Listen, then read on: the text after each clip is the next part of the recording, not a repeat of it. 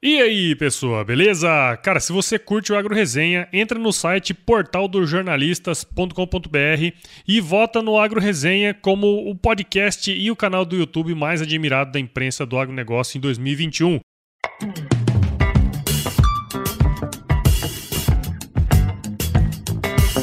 E aí, pessoa, tudo beleza? Estamos começando mais um episódio do Agro Resenha. E dessa vez, pra gente falar novamente, o terceiro episódio, três anos consecutivos já, fazendo um episódio especial dedicado ao mês das mulheres. E vamos repetir a dose aqui, né, Gauchinho? Sempre a cada dez episódios, você tá com a gente aí. Como a gente fez no ano passado, a gente vai falar aqui algumas mulheres importantes do agronegócio. Já virou tradição aqui no podcast. Então seja bem-vindo, Galdério da Fronteira. Show de bola, bom demais estar aqui de volta. Sempre a cada 10 episódios. Muito bom. Tamo aí, né, Paulo? Aqui, estúdio top, É. falando show de bola. Então vamos, vamos, vamos curtir aí esse, esse 175 podcast, né? É isso cada aí. dia, cada semana um a mais aí. Daqui uns dias eu quero ver, né? Vai ser que nem lá o Café Brasil, episódio 700 e pouco, hein? É, cara, já tá tamo aí chegando. também, não vai me escantear depois que, que, que, que crescer, hein? Cada 10 tem que estar aí. Ah, imagina, cara. Na verdade é o seguinte, você que tá escutando aí no podcast, né, no seu agregador aí favorito, se você quiser dar uma de como foi essa gravação, dá um pulinho lá no YouTube. A gente, pela primeira vez, estamos gravando num estúdio de verdade. Então, se você quiser dar uma bisoiada lá, dá um, dá um pulo no YouTube do Agro Resenha, tá certo? Bom, Gaúcho, vamos nessa, né? Porque lá. nós vamos falar hoje de quatro mulheres top aí que marcaram e marcam ainda história no Brasil e no mundo aí, cara. E tem muito conteúdo pela frente aí. Tem muita Exatamente. informação sobre essas mulheres top aí. Exatamente. Então, firma o golpe aí que nós já já estamos de volta. Você ouve agora Agro Resenha Podcast. Aqui, a porteira não tem tramela para quem busca se informar sobre assuntos ligados ao agronegócio. Apresentação: Paulo Ozaki.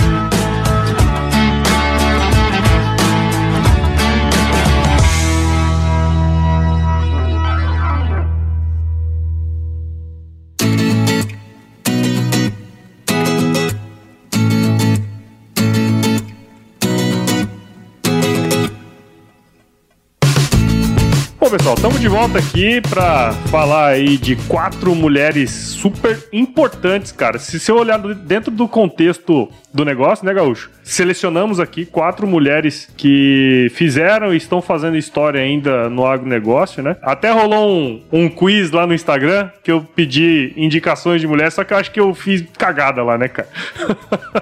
eu coloquei lá. Comunicação, ó. É, comunicação zero, né? Um ótimo comunicador. Então, pessoal, é, já vou colocar aqui, falar nesse episódio, porque assim, normalmente a gente faz homenagens aqui no, nesse, nesse episódio especial em específico para mulheres que fizeram a diferença no agronegócio, estão fazendo a diferença é, com contribuições mesmo relevantes. Normalmente a gente gosta de trazer nomes de mulheres para fazer uma homenagem póstuma, né? É, algumas a gente consegue fazendo homenagem em vida pela contribuição, que é o caso hoje aqui de pelo menos Três. três delas, Três. né? Que, que ainda estão tão em vida. Então, vamos nessa, né, Gaúcho? Acho Bora que lá. mais do que a gente falar. Então, assim, ó, se você tiver alguma indicação de alguma de algum nome, alguma personalidade feminina que fez diferença no agronegócio, independentemente da área, não deixa de mandar pra gente é, nas redes sociais ou até mesmo aí no e-mail e tudo mais, tá bom? Gaúcho, eu começo dessa vez, né? Vai lá, Paulette. Começa aí. Já que é da, é da tua turma.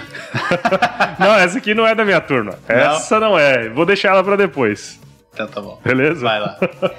A primeira mulher que nós vamos falar aqui, ela deu uma contribuição muito importante e- eu queria até agradecer. Eu não lembro agora o nome da mulher que escreveu o artigo, mas tem um artigo muito interessante que foi publicado é, recentemente que chama-se Mulheres Pioneiras, Mulheres de Renome, as engenheiras agrônomas pernambucanas da primeira metade do século XX. Esse artigo trouxe é, várias mulheres, né, que se formaram em agronomia e essa pernambucana que eu vou falar aqui agora chama-se Teresa de Jesus Correia Gaião Loreto. Pelo que eu pesquisei na internet, ela ainda está é, ainda está viva, né? E ela é uma pernambucana nascida em 27 de outubro de 1926. E, Ângelo, ela foi a quinta engenheira agrônoma a se formar no estado de Pernambuco em 1949, meu amigo. E você sabe de onde é que é a primeira mulher agrônoma do Brasil? Pois é, cara, eu, eu sei que da onde é e a gente precisa encontrar mais informações sobre ela, cara, porque nós não conseguimos encontrar boas informações, né? E nem eu.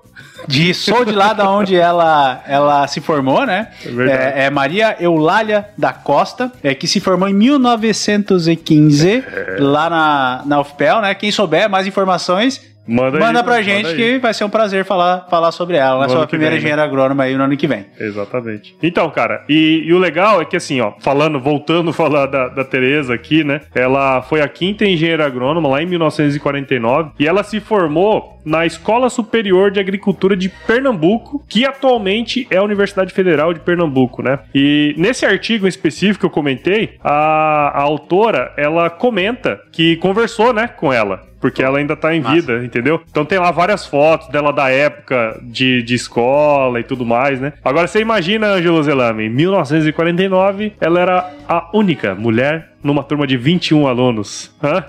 Coragem, hein?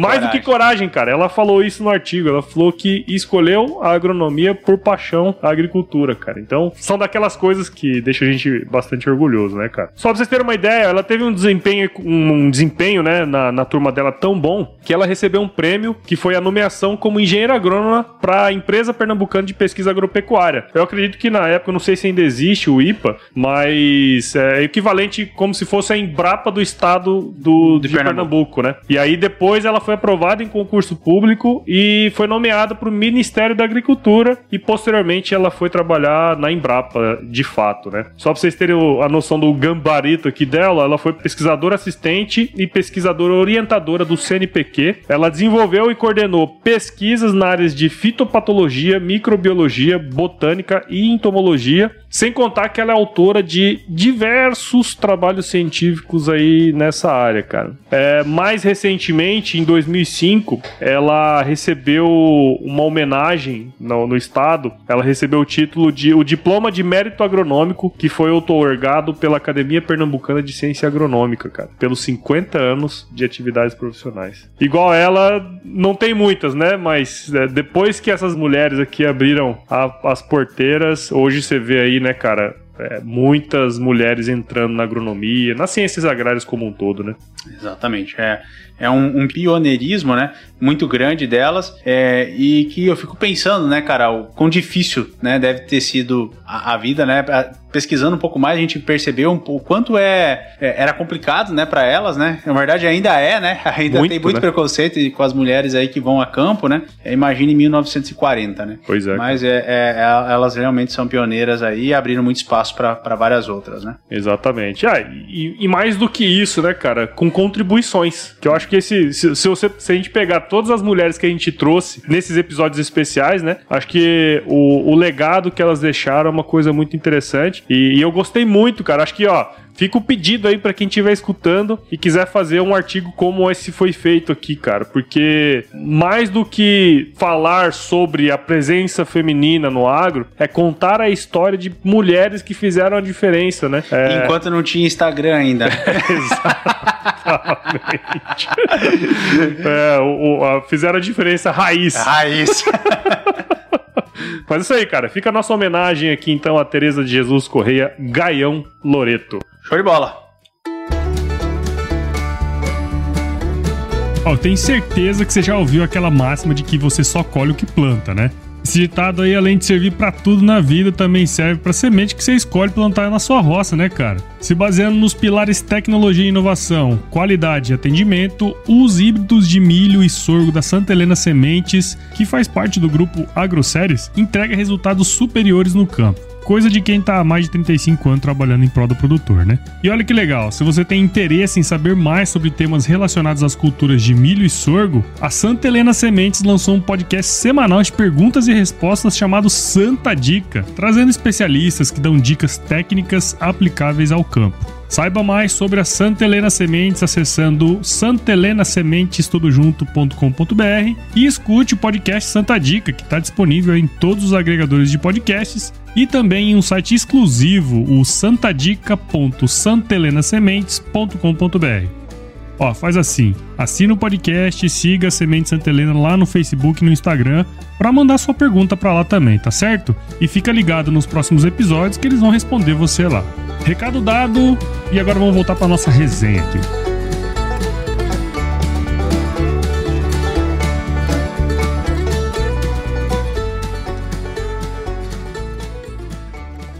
Vamos pro próximo então? Vamos pro próximo gauchão. Então, eu tô numa pegada, Paulo, de ler biografia. E as leituras de biografia estão me ajudando pra caramba, né? Porque a gente consegue ver tudo que tem por trás é, de uma grande pessoa, né? Ou de um grande. Ou de um. Enfim, de um grande projeto. Em cima disso, eu acabei pesquisando um pouco mais aí, achei algumas coisas muito bacanas é, da Mariângela Hungria da Cunha. Atualmente, ela trabalha na Embrapa Soja, mas eu vou contar um pouquinho da história dela para a gente ver como coisas pequenas no início da, da vida fazem uma diferença para as pessoas. Ela nasceu em São Paulo e viveu até os 10 anos em Itapetininga, em São Paulo, onde completou o curso primário no Instituto Imaculada Conceição. Filha e neta de educadores, aos 8 anos é, decidiu ser microbiologista. Meu Deus, eu... Quando o avô, mas olha por quê? Quando o avô, sempre o maior estimulador da sua carreira, o presenteou com um livro, Caçadores de Olha só, que doideira, cara. Já pensou, cara? Olha o impacto na vida de uma pessoa, né? O que faz os livros, né? E também o estímulo da família, né? É, hoje, hoje que a gente tá nessa, nesse mundo mais da leitura, a gente percebe o tanto que isso impacta, né? Impacta muito. Uma etapa decisiva na sua formação acadêmica foi no, no curso de ginásio e, e científico na parte de biologia no Colégio Rio Branco, já em São Paulo, onde estudou com a bolsa de estudos e recebeu vários prêmios. Geralmente essa mulherada era fera, né? Crânio, né? Crânio, crânio. Cursou engenharia agronômica na onde? Escola onde? Superior de Ah, Agricultura Luiz de Queiroz, a Vem Exalc. com o pai. Em 1979, ela se formou. Tem, lá, lá às vezes tem uns inteligentes. É. Mas a maioria é marqueteira. no segundo ano de faculdade, foi mãe Da Ana Carolina e logo depois da Marcela. As filhas sempre representaram a maior estímulo para prosseguir de modo direcionado com a pesquisa. Rapaz, para de mimimi. Olha isso aqui, A gente cara. mimimizando aqui. Minimizando demais, cara. Olha isso. Nos últimos anos de graduação, descobriu e se encontrou na pesquisa de fixação biológica de nutrientes, de nitrogênio. Nitrogênio. E aí, introduzida pela doutora Ruschel, né, na época, com quem ela fez mestrado em solos, né, lá na Exalc, e depois ela fez, cursou doutorado em ciências do solo na Universidade Federal do Rio de Janeiro. Então, imagina, com duas filhas, né, Caralho. é, faculdade, mestrado e doutorado. Logo no primeiro ano, ela recebeu o convite é, para ser efetivada como pesquisadora da Embrapa. Ó, pensa bem, cara, bicha véia era, era muito boa Por quem? Por quem? Pela- Joana Dobereiner. mesmo. Você sabe que a Joana Dobereiner nós falamos no primeiro episódio, primeiro episódio. lá em 2019. Exatamente. Exato. E ela, que, ela foi a pioneira Exatamente. na fixação biológica é, de nitrogênio no Brasil. Exato. Depois disso, ela cursou pós-doutorado em microbiologia na Universidade de Cornell e terminou em 89. No ano que eu nasci, ela estava terminando pós-doc. É, e em fitoquímica é, e sinalização molecular de plantas e micro-organismos da Universidade da Califórnia. É, pô, em 91. É, posteriormente também realizou um pós-doutorado na Universidade de Sevilha. Pensa, cara, que Cara. loucura, né? Estudou pra caralho. Muito. Em julho de 91, transferiu-se para a Embrapa Soja, em Londrina, e desde, o- eh, desde o do princípio trabalhou ativamente no Instituto Agronômico do Paraná, e, e no, no IAPAR, né? Eh, e na Embrapa Cerrados iniciou a carreira como professor e orientador de pós-graduação na Universidade Estadual de Londrina. Well. UEL. Sabe quem é da Well? Não. O El, quem é da UEL é a nossa amiga Tassiana Reis. É, a Tassiana da UEL. Acho que ela formou na Olha UEL, se eu não só, estiver cara. enganado. É legal, porque quando a gente ia nos interpets, a UEL era o que mais fazia barulho. Era nós e a UEL. Tinha uma raiva. Era UEL, UEL, UEL, UEL. Nós, pel, pel, pel, pel. Ah, além dessas, possui hoje intensa colaboração com várias outras instituições nacionais e internacionais. Enfim, a mulher é, é fuçada. Já orientou mais de 50 alunos de graduação e pós-graduação né, que muito aí é, tem orgulho né, de terem sido é, orientados por ela. É, como pesquisadora, Ma Mariângela atuou principalmente em biologia do solo e tem mais de 700 publicações. Barbaridade. Se você botar escavador o nome dela, eu nunca vi tanta, Tanto artigo. tanto artigo. É apavorante. Não, é muita coisa. É que a temática dela é muito buscada também, né, cara? E- Mas ela produziu, cara, 700, É, 700 publicações. Produziu pra caralho, né? Entre trabalhos científicos, livros, capítulos de livros e publicações técnicas. Além de ser revisora de mais de 20 revistas indexadas nacional e internacionalmente. Vários trabalhos dela foram transformados em produtos de grande utilidade para a agricultura brasileira. Isso aqui é um ponto importante. É. Ela não fez publicação por publicar. Várias coisas que ela publicou são hoje produtos, né, que são utilizados. Como? né, ela lançou mais de 20 tecnologias, incluindo risóbios para a cultura do feijoeiro, azospirillum para o milho, trigo, braquiária, enfim, um monte né, de fixador é, de, de fixador de, de nitrogênio, né? Além disso, ela trabalha é, com várias parcerias privadas em desenvolvimento de novos inoculantes e microbianos com diversos produtos já registrados e comercializados. Recentemente, Mari- Mariângela assumiu a, a curadoria do Banco de Germoplasma de Microorganismos para a produção de inoculantes microbianos, né, homologado aí pelo Ministério da Agricultura. Né? Enfim, é uma pessoa que realmente fez muito, né? Pesquisou muito, mas principalmente botou em prática aquilo que pesquisou, que hoje eu acho que é, é- é algo muito necessário, né, cara? É, é o que a gente chama de pesquisa aplicada, né? Exatamente. Ela de fato pesquisou um negócio que foi aplicado e hoje faz a diferença, assim. Qualquer lugar que você vai que tem cultura de, de soja, feijão e tudo mais é, é, é comum, né? Já é comum. E é necessário. E eu quero agradecer aí a Academia Brasileira de Ciências, de onde eu tirei parte desses textos, né? E que tem um grande resumo da carreira dela. E é muito bacana poder é, não ver apenas depois da faculdade, né? Mas entender todo o processo, como Sim. que ele aconteceu. Né? Eu, eu, eu acho que é muito bacana isso, né? Então, show de bola. É, uma coisa que é importante que a gente sempre tenta trazer aqui é resgatar essas histórias. E eu acho que o podcast é uma coisa legal que a gente pode deixar isso aqui eternizado. Eternizado. né? Exatamente. Então, quem chegar aí, quem estiver escutando esse podcast em 2025, Ô, louco, bicho. vocês saibam que isso aqui foi feito com muito carinho em 2021, No meio da pandemia. no meio da pandemia. Ah, com certeza agora você já vai estar podendo sair pra almoçar sem máscara. Espero. Também espero.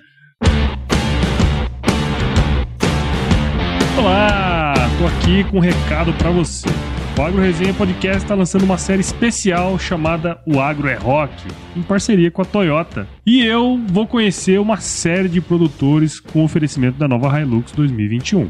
A Hilux é líder de mercado no segmento de picapes médias desde o final de 2016, segundo a Fenabrave. E agora está lançando a nova Hilux 2021.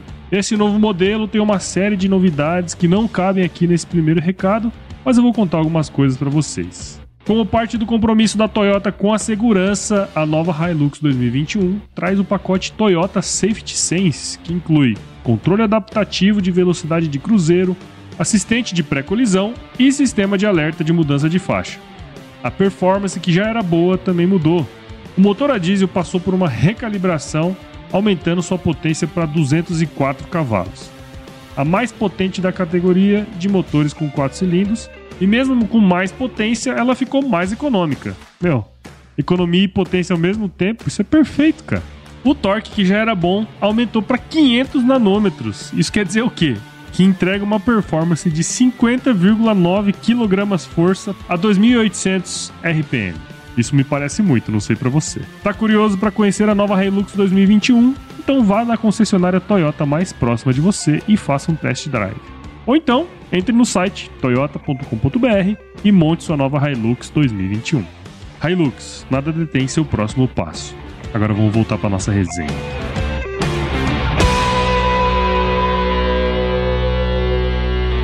Galdério, eu vou contar uma história aqui que pra mim particularmente é O uma homem coisa... até se acomodou melhor na cadeira. é uma coisa muito importante, que é o seguinte, cara. Quando a gente fala de Exalc, né, todo exalquiano sente uma paixão descabida e desmedida Ai, meu Deus. da nossa querida escola. A gente não fala universidade nem faculdade. É o único que vocês falam escola. É só escola. Lá é uma escola, cara. Escola pra vida. A escola, ó, a Exalc existia antes da USP. Então nós não chamamos de universidade, nós chamamos de escola, até hoje. E ó, se o bicho entra lá e chama de facu, Já toma um pé no ouvido já. Um ralo. já toma no pé do ouvido já. Enfim, quando a gente fala de Exalc, inclusive no nome tá lá, né? Escola Superior de Agricultura Luiz de Queiroz. Obviamente a gente pensa no Luiz Vicente de Souza Queiroz, que inclusive é o que eu falei da nome da escola, né? Eu não tenho dúvida, cara, que se você for lá, tudo gira em torno de Luiz de Queiroz. A rodovia que chega na cidade chama Rodovia Luiz de Queiroz, a Exalc, tem a Rua Luiz de Queiroz, tem um monte de coisa. Ele foi um baita do empreendedor, ele idealizou a escola, que hoje é uma das melhores do Brasil, e tá entre aí no, no top 5 é, de, do mundo de ciências agrárias. A grande questão, cara, é que eu lembro que quando eu entrei na escola, a gente tinha que decorar os nomes né, das pessoas importantes, para não tomar ralo. e um deles que a gente decorava era o nome dela, Dona Ermelinda Ottoni de Souza Queiroz, que é a sua esposa, foi sua esposa, né? E cara, sabe que ela teve um papel fundamental na realização do projeto da Exalc, porque assim, ó, ela era filha de um conselheiro do Império chamado Cristiano Ottoni, e tem um, uma palestra feita pela historiadora Marli Perecin, que está disponível no site da FEA, que fizeram uma pesquisa com os dos empreendedores e desbravadores do Brasil no passado. De acordo com ela, a Ermelinda ela era uma figura muito à frente do tempo. Naquela época, né, a gente pode imaginar que as mulheres em forma geral, elas se escondiam em casa e era muito comum a mulher andar dois passos atrás do marido. Isso era, isso era muito comum na época, né? Só que ela, velho, a dona Ermelinda, ela andava lado a lado com o Luizão, cara. O Luizão piava fino perto dela. E o mais interessante é que ela apoiava ele muito nos negócios, né? Então ela, além dele ser um grande empreendedor, é, ela era uma grande empreendedora. E isso vale muito, né, cara? Porque a gente fala, porque assim, grandes empreendedores normalmente têm grandes mulheres perto, né? E eu acho que isso é um, um grande ponto. E isso era um comportamento, assim, que pra época lá em Pira, né? Lá em Piracicaba era bastante chocante, né? Porque como uma mulher vai andar do lado do marido e dar pitaco no negócio, né? Só pra vocês terem uma noção, ali na região da Exalc, ali em Piracicaba, ali era uma, uma era a fazenda do Luiz Queiroz, e eles plantavam algodão, e eles tinham a própria fábrica têxtil. Então, meu amigo, naquela época lá, eles racharam de ganhar dinheiro, como diz no, no tempo de hoje, né? E o sonho do, do Luizão era construir uma escola de agronomia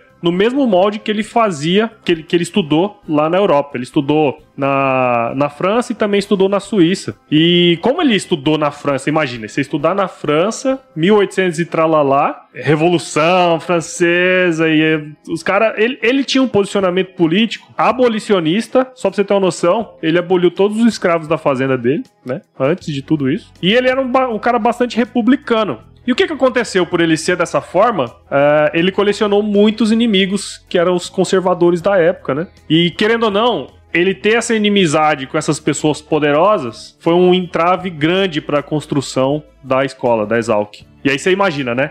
Isso deu um trabalho do caramba e a dona Ermelina tava ali segurando a rédea com o cara, né? Só pra você ter uma ideia do trabalho que isso aí deu, ó. Ele foi no governo do estado para pedir uma subvenção para a construção da escola, que foi negada. Depois disso, ele pediu que fosse concedido só o frete gratuito dos materiais para construção. E acredite ou não, foi negado também. Bem na mesma época, a Câmara dos Deputados lá de Pira resolveu promulgar uma lei. cara, que sacanagem, velho. Que os caras falavam assim, ó. Que o executivo ficava autorizado a fundar uma escola superior de agricultura e uma de engenharia lá em Piracicaba, é, nos lugares que eles julgarem, julgassem apropriados, né? Construir estação agronômica e tal. Cara, o cara tava querendo construir a escola. O cara falou mais. E os caras tava querendo dar um, uma rasteira nele, né? Ele falou, bom, o cara já ficou revoltado, né, velho? Aí o que, que o Luiz de Queiroz fez? Ele recorreu a um estratagema. Luizão fez o seguinte: ele doou a fazenda dele para o Estado. A nossa querida São João da Montanha, que se você for lá escutar o hino tá falando lá. A Fazenda São João da Montanha ele doou para o Estado com todas as benfeitorias existentes na fazenda, só que ele colocou lá uma coisa só. Ele colocou que ali tinha que ter uma escola num prazo de 10 anos. Doava, Doava. mas tinha que tinha ter, que ter a escola. Massa. Cara louco, né, velho? Não, não é à toa que tudo chama Luiz de Queiroz lá, né? né? Mas aí você fala assim, pô, Paulo, mas beleza, você tá contando a história do Luizão aí. Eu ia falar exatamente isso, tá? Cadê a história? tá, e aí? Só que é o seguinte, cara. A Ermelinda teve um papel fundamental Porque o que aconteceu? Nesse tempo todo, ela apoiou ele, tanto nos negócios. Você imagina, você, você brigar com o governo, brigar com gente importante, primeiro, você, cara, ele, ele foi perdendo grana. Foi perdendo grana. Você imagina, hoje você vai brigar com, com o status quo, cara, você perde grana. Vai perder sem sombra de dúvida. Mas o que aconteceu foi o seguinte: que em 11 de junho de 1898, Luiz de Queiroz morreu aos 49 anos. Luiz de Queiroz não viu a Exalc ser inaugurada. Ô, louco, cara. Ele não viu a escola ser inaugurada. Então o que acontece? Ele não conseguiu ver. E aí, esse projeto que estava ali já tinha consumido uma grana, já tinha consumido um tempo, já estava tudo negócio esquematizado. Ele falou o seguinte: quem tocou esse projeto? Angela Zelame? Ela. Dona Ermelinda Otônio de Souza Queiroz. Então o que, que aconteceu? Ela não só assumiu os negócios da família, ela assumiu a fazenda, ela assumiu a indústria e ela se tornou uma figura fundamental na inauguração da escola agrícola, na época, é a escola agrícola, que daria origem à Exalc em 1901. Então Luizão morreu antes da escola ser fundada. Tem uma, uma coisa que se conta, né, que foi a dona Ermelinda que bordou a primeira bandeira da Exalc, ainda que essa relíquia nunca tenha sido encontrada ali no, no, nas coisas, né? E só para finalizar aqui, em 1964, sobre a, sob a direção do saudoso professor Hugo de Almeida Leme, que foi ministro da Agricultura também, inclusive foi ministro da Agricultura em 1964. Eu falei dele no episódio número 79. Eu conversei com o filho do seu Hugo de Almeida Leme. Eu lembro. Eu li o livro dele, É. né? Aham. O livro chama O Mestre da Terra. Foi sob a direção dele que os restos mortais de Luiz de Queiroz e Dona Ermelinda Ottoni foram trazidos de São Paulo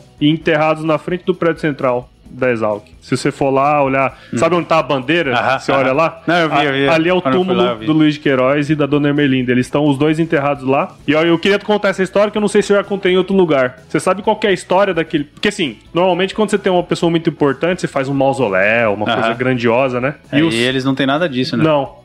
Isso foi uma ideia do seu Hugo de Al- de Almeida Leme. Sabe o que, que ele fez? Ele falou assim, cara, eu vou colocar os dois enterrados aqui na frente e vou falar assim, ó, tá lá na lápide, tá assim, ó. A Luiz Vicente de Souza Queiroz, o teu monumento é a sua escola. Ô, louco. É por isso que tem esse, esse negócio lá. Porque é o seguinte, eu não Massa, preciso fazer um, um grande monumento. Já tá o monumento lá. O seu monumento é a sua escola. Então a escola é o monumento dele. Dele. Que doideira, né? Só que aí eu quero colocar aqui uma coisa só. Que também é um monumento à, à, à dona Ermelinda, né, cara? Porque ela segurou a onda e foi muito importante na fundação da escola que eu estudei, muitas outras, acho que já foram 15 mil agrônomos formados lá. Então, é, ela morreu em 7 de abril de 1936, dona Ermelinda. Pô, ela viveu um, muito tempo ainda Muito depois, tempo. né? Então ela foi muito importante em todos os aspectos, né? Do negócio, né? Porque provavelmente deu um baque danado nos negócios da família, mas também na parte da fundação da escola. Ela devia estar ali no dia a dia, né? De 1901 a 1936. Então, cara, é muito importante. E quem me deu essa ideia, se eu não estiver enganado, foi o Caio Zitelli. Ele falou assim, cara. Todo mundo fala do Luiz de Queiroz, mas ninguém fala da Dona Ermelinda. Você podia puxar isso aí. Eu falei, bom, vou fazer e fiz mesmo. Ficou legal. Ficou muito massa, cara. Pô, muito legal. Eu não tinha noção disso e é bacana. Todo dia de manhã eu, eu escuto o, o YouTube, tipo, tomo café vendo ele, ele falar, né? Que ele fala no dia anterior, o Alexandre Garcia. É, ele sempre traz uma história, sabe? Ele sempre traz uma, uma história pra trazer luz, sabe? Pro que a gente vê. Porque no Brasil a gente deixa muito, passa muita coisa muito importante é, que a gente poderia estar trazendo, né? É, e que são passagens que, que fazem muitas vezes a gente mudar até a forma de a gente pensar. E ele sempre traz alguma coisa bacana, sabe? Do início. E tô curtindo pra caramba, cara. Até E, e o que eu acho legal dele é que assim, eu vivi essa história, ninguém me contou. É, exatamente, cara. Exatamente. Eu estava lá, eu falei com o filho dele, eu falei com eles,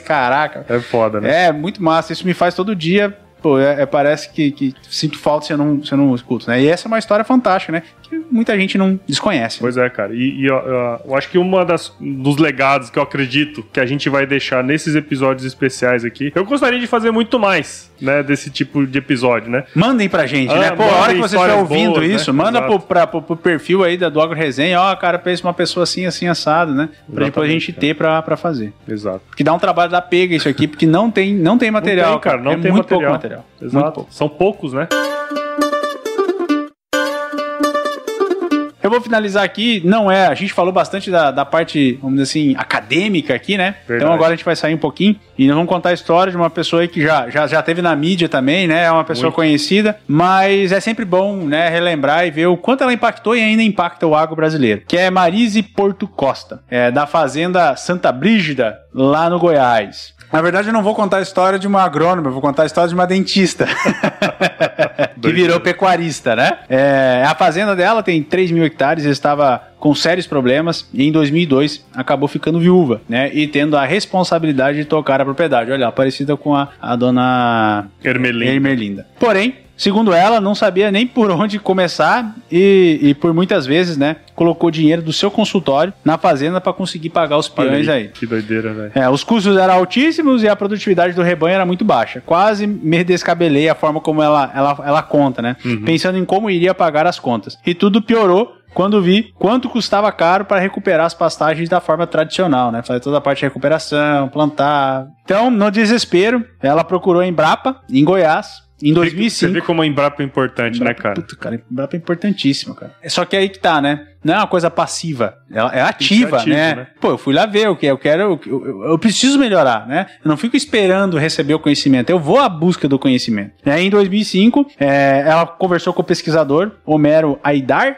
que era chefe da Embrapa Arroz e Feijão. É, Ele deu um livro, de novo ele, sobre integração lavoura-pecuária, ILP. É, e ela foi se interessando cada vez mais pelo tema, embora né, sem conhecer nada sobre agricultura. Né? É, achou a teoria fantástica e com o João iniciou o processo todo de, de fazer tudo ao contrário do que a maioria dos pecuaristas estavam fazendo. Né? Então ela começou a construir a fertilidade da terra, né, re- revirando o pasto lá e construindo, tirando os cupinzeiros, é, corrigiu com acidez e depois plantou soja. Né? Então começou aí com, com a semeadura de soja para fazer a recuperação desse pasto e, e conseguir se pagar já com a soja isso, né? Corrigiu a acidez, Corri- né? do e corrigiu a acidez, plantou soja e aí começou o processo. Né? Com a integração lavoura-pecuária, ela recuperou a pastagem da fazenda com a soja, né? Pagando as contas da pastagem, sem, sem falar, né? Da, da época da seca aí que ela conseguia colocar os animais. Em seguida, eh, o componente florestal, né? Foi incorporado com o plantio de eucalipto, além de fornecer madeira, o que representava mais um ganho econômico. As árvores proporcionavam aí, a gente sabe, a sombra pro gado, né? E além disso, né? Fixação de carbono também no sistema. Mas é importante porque o pessoal fala que o Nelora não precisa de sombra, né? Mas se tiver sombra, ele vai pra sombra, né?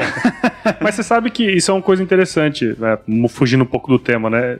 Tem- existem trabalhos que mostram que não tem diferença produtiva, né? Se tiver sombra. Mas se tiver sombra, Ele vai pra eles sombra. vão, eles vão lá. Em 10 anos de adoção do ILPF, aí, né, Lavoura, Pecuária, Floresta, florestal, né? é, a pecuária de baixa produtividade, né, cuja lotação animal aí na safra 2006-2007 não passava de 0,5 A por hectare, né, produzindo 2,5 arrobas é, por hectare ano, metade, né? metade da média nacional, né? Já pensou? Sendo que na safra 15-16, que é que a gente tem dado, né, já estava com 4 A por hectare e com a produção de 25 arrobas por hectare, né? Doideira. 10 vezes mais, né? Ou seja, né, 10 vezes mais. E as lavouras também ficaram mais produtivas ao longo do tempo, né? É, no mesmo período, a produtividade média de soja dela aí é, era de 45, foi para 65, então, pô, né, super produtividade, acima da média. E o milho, que era de 90, foi Caralho. para 190 sacas por hectare. Mais do que dobrou, né? Imagina como é que tá hoje, né? Com os dados atuais. É, são hoje ela, né? E a Fazenda são exemplos de LPF é, que dão certo e são referência nacional. Então hoje a Fazenda dela é referência nacional, recebe gente lá é, do Brasil e do mundo, né? Para ver como que faz essa integração lavoura, pecuária e floresta. E muito bacana, cara, é ver algumas histórias é, de é, ver histórias como essa, né? De, de empreendedorismo e de garra, né, cara? Histórias como essa de superação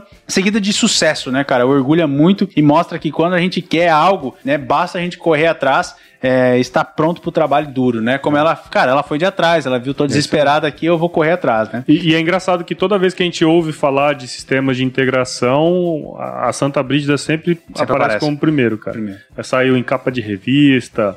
Isso é uma coisa que gente, às vezes a gente fala no podcast, né? Porque assim, às vezes o olhar viciado da gente não nos possibilita pensar diferente e muito menos nos possibilita pensar em aplicar diferente, né? Porque às vezes você pensa, ah, isso aí é modinha, isso aí não vi, não sei o quê. E ela não tinha isso. Então, Paulo, sabe o que aconteceu? Ah. Diz que os vizinhos faziam aposta de quanto tempo ela ia durar na atividade, né? Você quer dizendo, ou ela vai vender ou ela vai quebrar. Ou ela vai vender ou ela vai quebrar ou vai vender também, né? Quem, quem quebrou será? não precisa, a gente não precisa continuar com quem ganhou a aposta, né? Exatamente. Vamos dizer assim, esse olhar sem vícios do pecuarista, né? É, com um olhar sistêmico, não olhando só para pecuária, olhando para para todo o sistema produtivo da fazenda, né? Fez com que ela aí tivesse grande, um, um grande sucesso, né? É, Parabéns a Marise, é, ela com certeza inspira, né, a gente aí é. a, a, continuar na, na luta, né? E fazer coisas diferentes do que todo mundo tá fazendo, né? O olhar de criança, né? Que a gente sempre é. fala, né? Xoxin, lembra que eu falei? É, é, acho que é em japonês, se eu não estiver enganado. É, e o Murilo Gun fala isso também, né? Exatamente. É o olhar de criança em cima de, de tudo, né? Exato. Quer dizer, é olhar com criatividade, estudar e aplicar, né? No caso dela foi basicamente isso, né? Ela estudou o livro, aí, mais uma vez, um livro que muda a história de uma pessoa, né? Muito legal, cara, muito legal a história dela. Já tinha ouvido falar, mas nunca tinha pesquisado a fundo, cara. Valeu por ter trazido a história dela aí, Gaúcho. Teve bom aí, né, cara? Quatro histórias, quatro mulheres de garra aí que fizeram acontecer, estão fazendo ainda, né? Algumas delas estão fazendo acontecer ainda. Então a gente não podia deixar de falar sobre elas e, e, trazer aqui um pouquinho da história, né, cara? Muito obrigado por participar de novo com a gente aí, Galdério. Tamo junto! Bom, se você que tá aí do outro lado tiver algum comentário aí sobre esse programa, enfim, quiser trocar uma ideia com a gente, só seguir a gente lá nas redes sociais. Estamos disponível no Instagram, no Facebook, no Twitter. Tem também o nosso grupo do WhatsApp, né? O link tá no bio, na bio da Instagram. E a gente também tem o nosso canal do Telegram. É só entrar no nosso site e pegar o link lá entrar lá para falar com nós. Ou também escrever um e-mail para contato.agroresenha.com.br. E ó, não deixa de assinar o nosso podcast. Nós estamos disponíveis em todos os agregadores: Apple, Google Podcast, Spotify, Deezer, onde você buscar nós aí, nós estamos lá. E Ângelo, nós fazemos parte da rede Agrocast, a maior mais bonitinha e fofinha rede de podcasts do agro do mundo do Brasil. Fofinho, fofinha pra acabar, hein? Cara, foi bom. Show de bola. Agradecer novamente nossos amigos aqui da Rocket, né? liberaram o espaço aqui pra gente poder gravar nesse Agora eu vou falar, cara. Tá, até, tá até difícil voltar tá, a gravar tá, do outro jeito, mas né? Não vai ser fácil, não, hein, cara. Me senti cuidado aqui, o pessoal em câmera é, e passando câmera, e fazendo. Isso, eu, que é isso? Mas, me, me, me falaram pra eu não mexer com as minhas mãos aqui, tive umas dificuldades. Tá, tá parecendo tá uma camisa de força aí. Mas foi bom, cara. Achei que ficou um episódio muito, muito legal aí. E qualquer dúvida aí, é só falar com nós. É isso aí. E um abraço para todas as mulheres, né? Principalmente as mulheres aí das nossas, nossas vidas aí, né? As mulheres. Cara, as mulheres das nossas vidas aí que, que muito que muito nos trazem felicidades também. É isso aí. É parabéns isso aí. a todas. Parabéns a todas as mulheres e agora nós teremos aí alguns episódios com mulheres nos próximos, nas próximas semanas também. Vamos trocar um pouco de ideia. E mas esse aqui é o para abrir a temporada da mulherada. Da mulherada aqui no Agro Resenha. Show de bola, Paulette. Show de bola, Galdério. Ficamos assim então. Se chover. Não precisa molhar a horta, hein, cara. Valeu, é nóis.